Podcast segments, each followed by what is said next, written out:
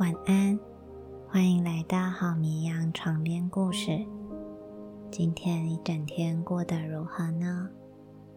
不管你现在想起的是开心的事，还是不顺利的事，让我们都先将思绪放下，然后给自己一个缓慢的深呼吸，放松下来。等你准备好了，那我们今天一起来听一个欧洲女公爵的故事吧。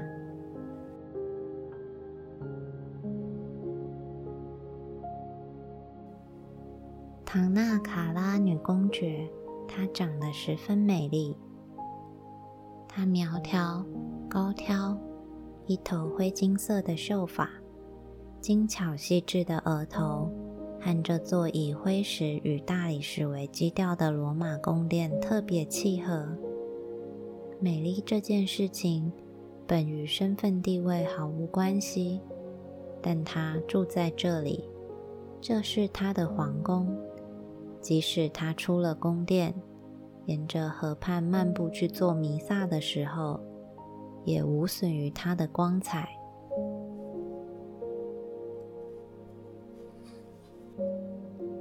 他说起英文、法文和意大利文的好坏程度都差不多，唯独意大利文写的最为正确。他那位在台伯河畔的宫殿已经改成了商店。他住在主楼层，上面两层楼当作是公寓出租，但整体来说，他还是拥有四十个房间。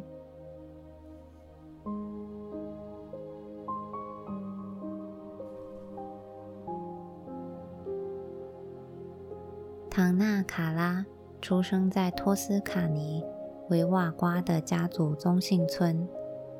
他的父亲科西莫是一个清心寡欲的人，果敢、虔诚、公正，也是一大笔遗产的继承人。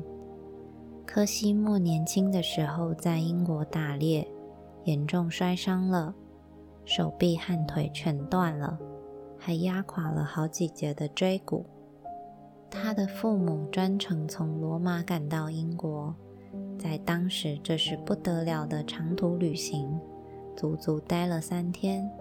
等到他们的宝贝儿子恢复知觉、清醒过来，当时他们以为他再也没有办法走路了，但他依旧复原了。不过也花了两年的时间才踏出第一步。之后。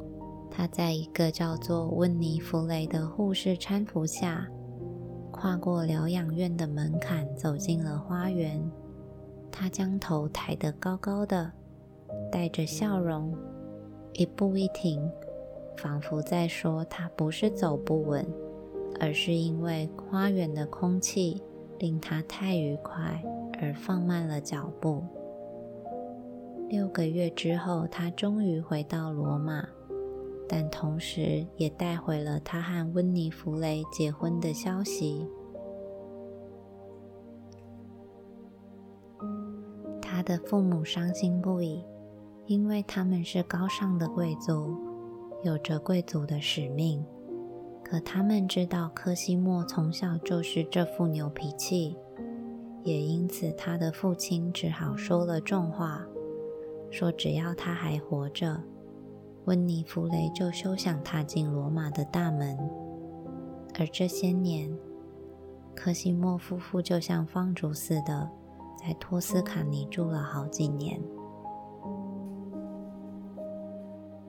唐纳卡拉的母亲温尼弗雷是一个高大开朗的女人，她有一头鸟窝似的亮橙色头发，一副大姐大的架势。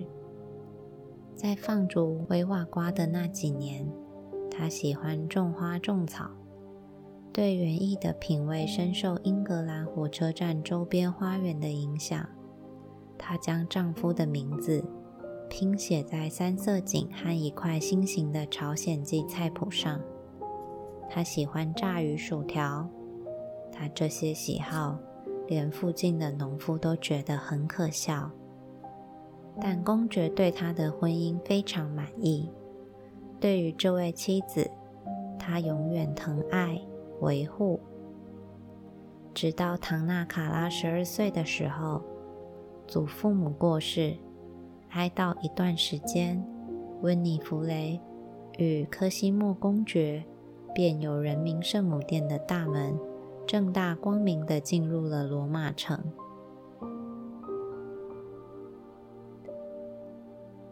唐纳卡拉逐渐长大，继承四代遗产的她。成为欧洲最有钱的女人之一。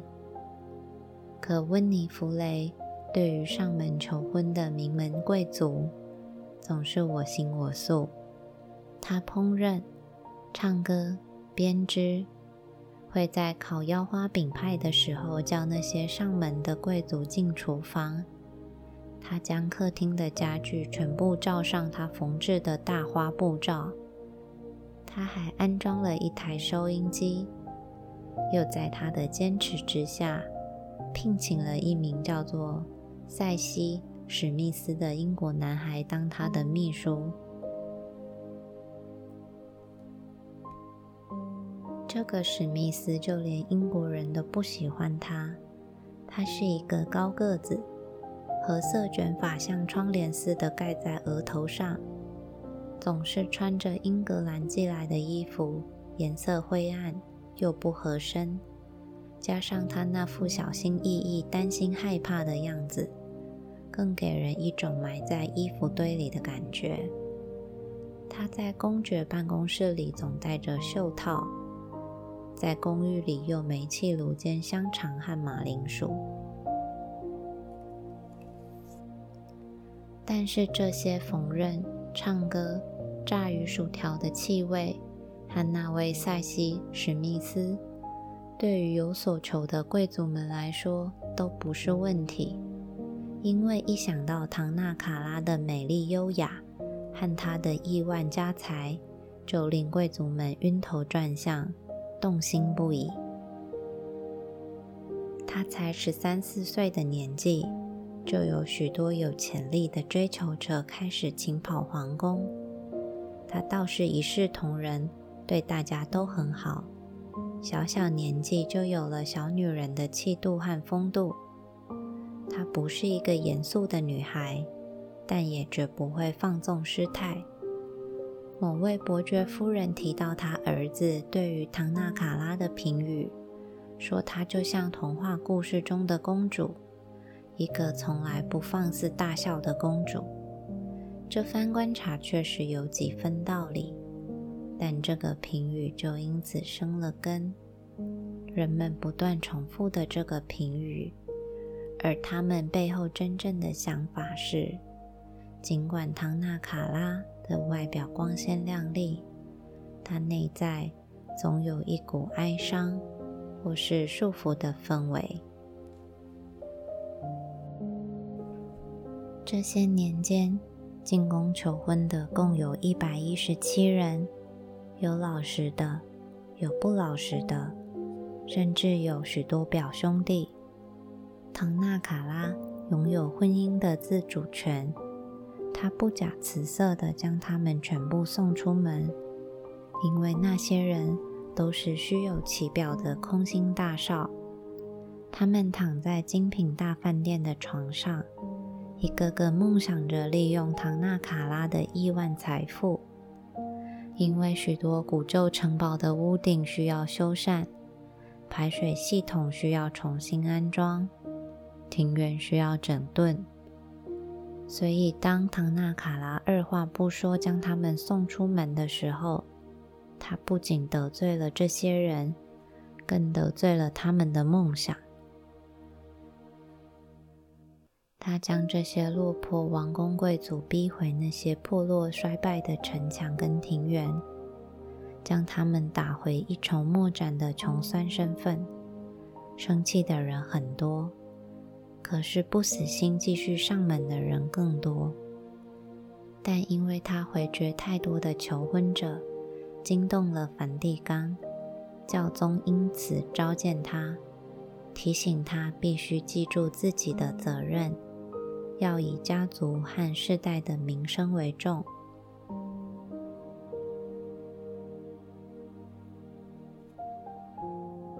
科西莫公爵渐渐老了，他走路也越来越痛苦了。疼痛没有改变他英俊的面貌，看起来依旧神采奕奕。他也把他的清廉正直传承给了唐纳卡拉。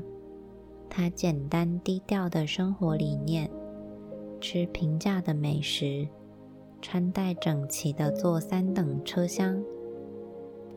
在去维瓦瓜的路上，他的午餐就是个简单的餐盒。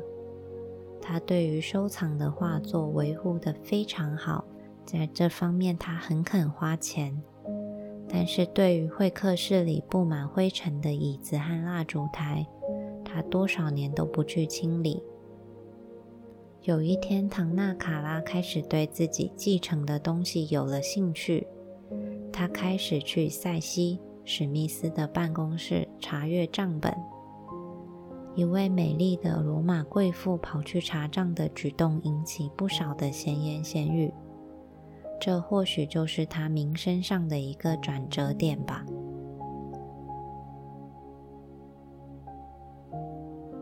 这确实是一个转折点。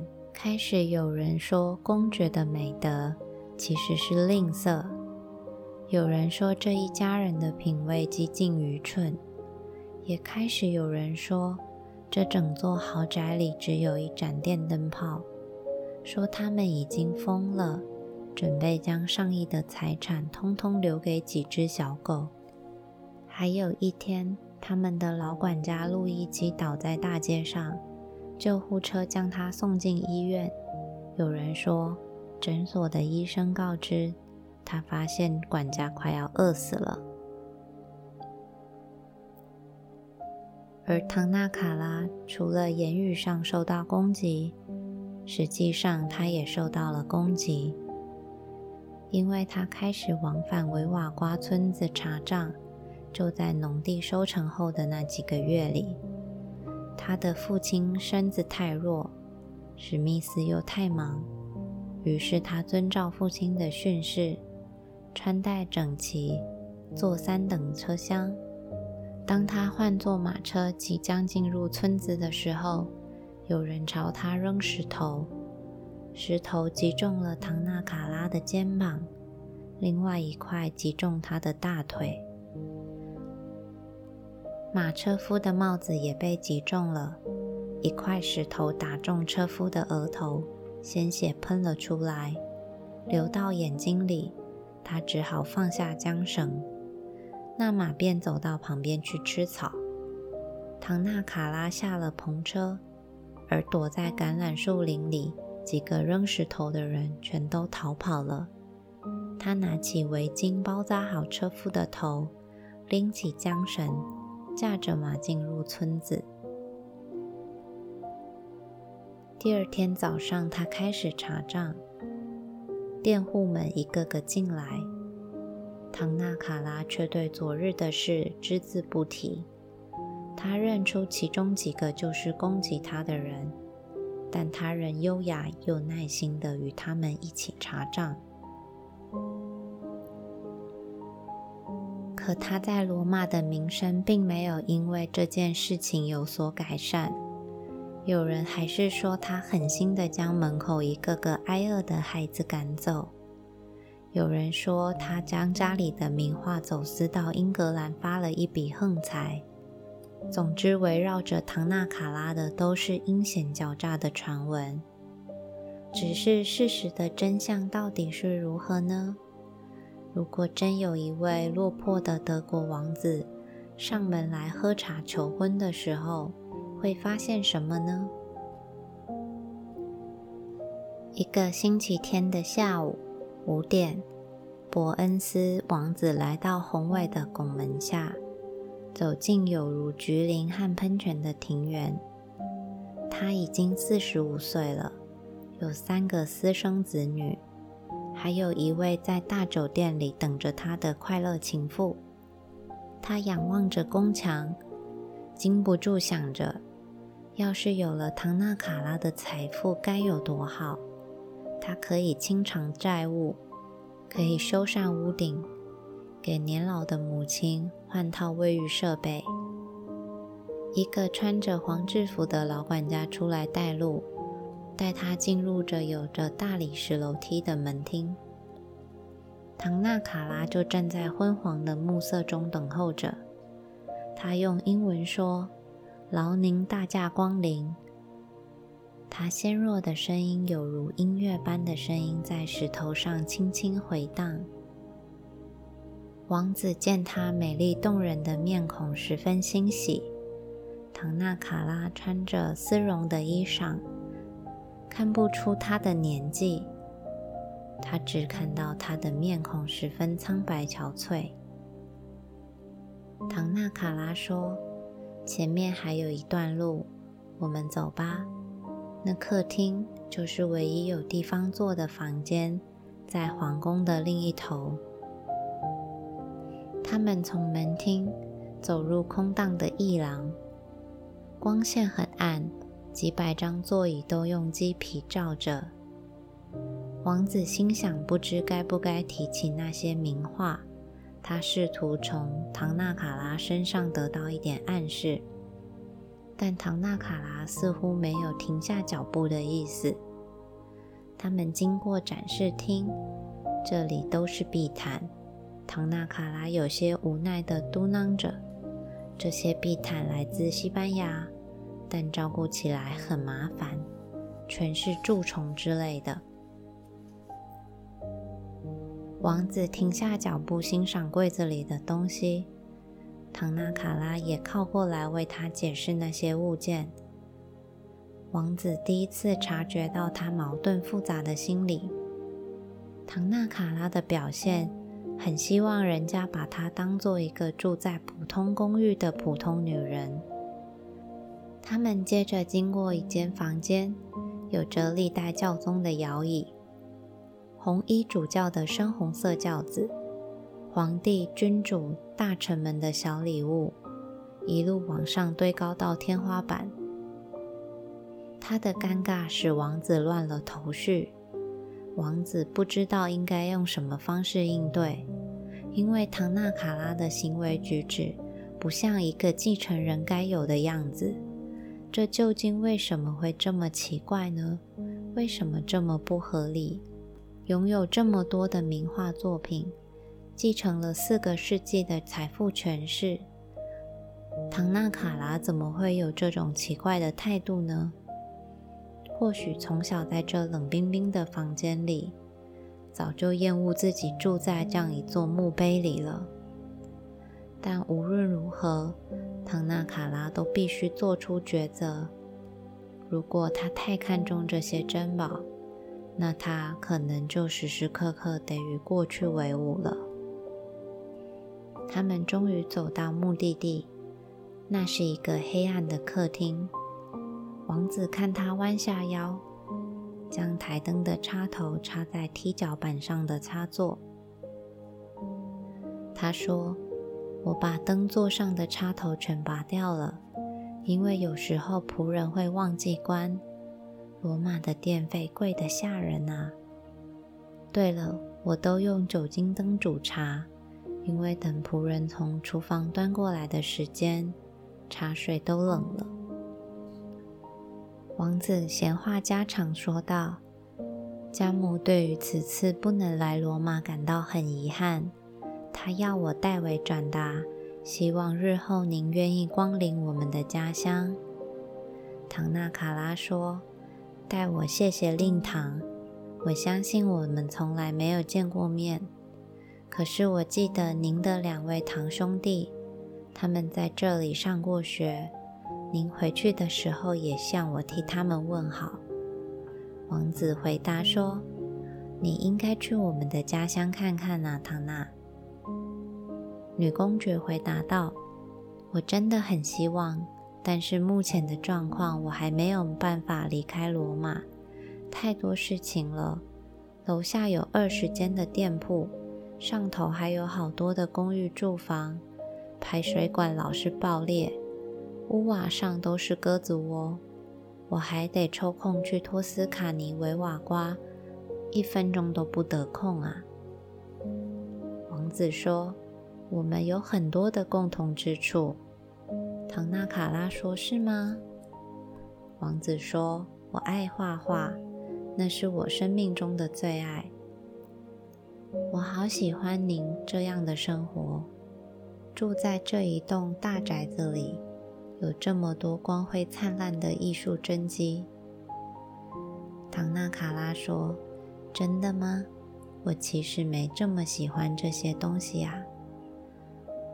我可以从一幅美丽的瓶花里看到美德。”但现实的人生并没有啊。王子说：“您知道我此行来的目的吗？”女公爵回答：“非常清楚。”王子说：“我出生名门，我不年轻了，不过我身强体壮。”女公爵打断他说：“我非常清楚，谢谢。您喝点茶吧。”唐纳卡拉将茶杯递给王子，他脸上的微笑清楚地告诉王子，希望只是继续闲话家常，不要提到婚姻。王子突然觉得十分羞愧，他认为自己愚蠢又放肆。为什么他听到关于女公爵的传闻和事实完全不一样呢？唐纳卡拉，他竟是如此的明智。他早已知道王子的来意，他也知道他没有义务为王子那破旧的城堡修改屋顶，为他的母亲买卫浴设备。王子也知道，唐纳卡拉对于之前上门的求婚者，都清楚知道他们有个情妇在旅馆里等着。那些花招百出的牌局，别有用心的饭局，再多的管家和灯火辉煌的庭园，也解不掉这些沉闷。唐纳卡拉他多么的聪明啊！他待在家里是个明智的决定。于是他们只在闲聊了十分钟之后，唐纳卡拉就请路易基带路送王子出门。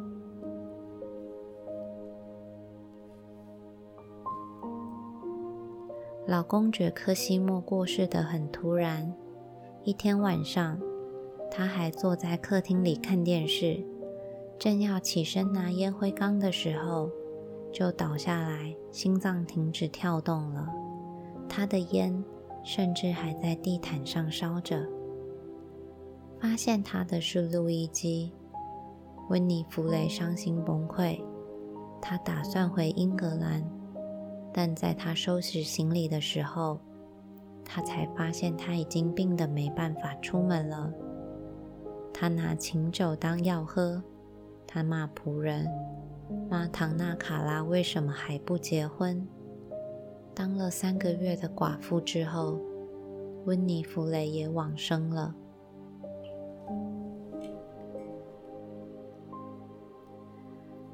在母亲过世后的三十天里。唐纳卡拉天天早上走出皇宫做弥撒，然后再去家族的墓园。有时候是自己开车，有时候搭巴士。他的黑色面纱非常的厚，几乎看不到他的容貌。不管下雨或天晴，他都会去祷告。大雷雨的时候，也会看到他在墓园里徘徊。看他缓慢走在台伯河畔的样子，真是令人难过伤心。似乎那一身的黑衣就是他最后的结局了。所有的人，就连乞丐和卖栗子的夫人都为他感到难过。也许是唐纳卡拉爱他的父母爱得太超过是一种错误吧。之后的日子，可想而知。他都要在皇宫和墓园之间度过余生了。但过完三十天之后，唐纳卡拉去找他的神父告解，请求觐见教宗。后几天，他到了梵蒂冈。他并没有租豪华轿车，大咧咧地穿过广场。他先用面纸擦掉口红，只把他那辆灰头土脸的小车停在喷泉池附近，徒步走过大门。他亲吻教宗的戒指，优雅的行礼，并说：“我希望和塞西·史密斯结婚。”他们结婚的那天，在维瓦瓜，天气阴晴不定，木头的烟气材质混着肥料味的雪花回荡在空中。他以唐纳卡拉的头衔走进教堂，以塞西·史密斯的身份走出教堂。他容光焕发，夫妇俩回到罗马，选了一间。与塞西·史密斯比邻而居的办公室，共同处理房地产、专注修道院以及医院和穷人的工作。他们俩的第一个儿子小塞西在婚后第二年出生。过一年，他们又得了一个女儿。当唐纳卡拉在欧洲所有屋顶都漏水的城堡里。被王公贵族们骂得很惨，但修道院和医院的天使们却欢喜地在为塞西·史密斯太太合唱。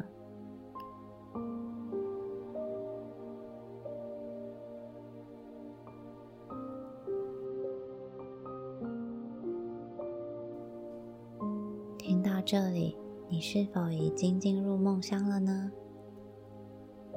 那我们就说一声晚安，祝你一夜好眠。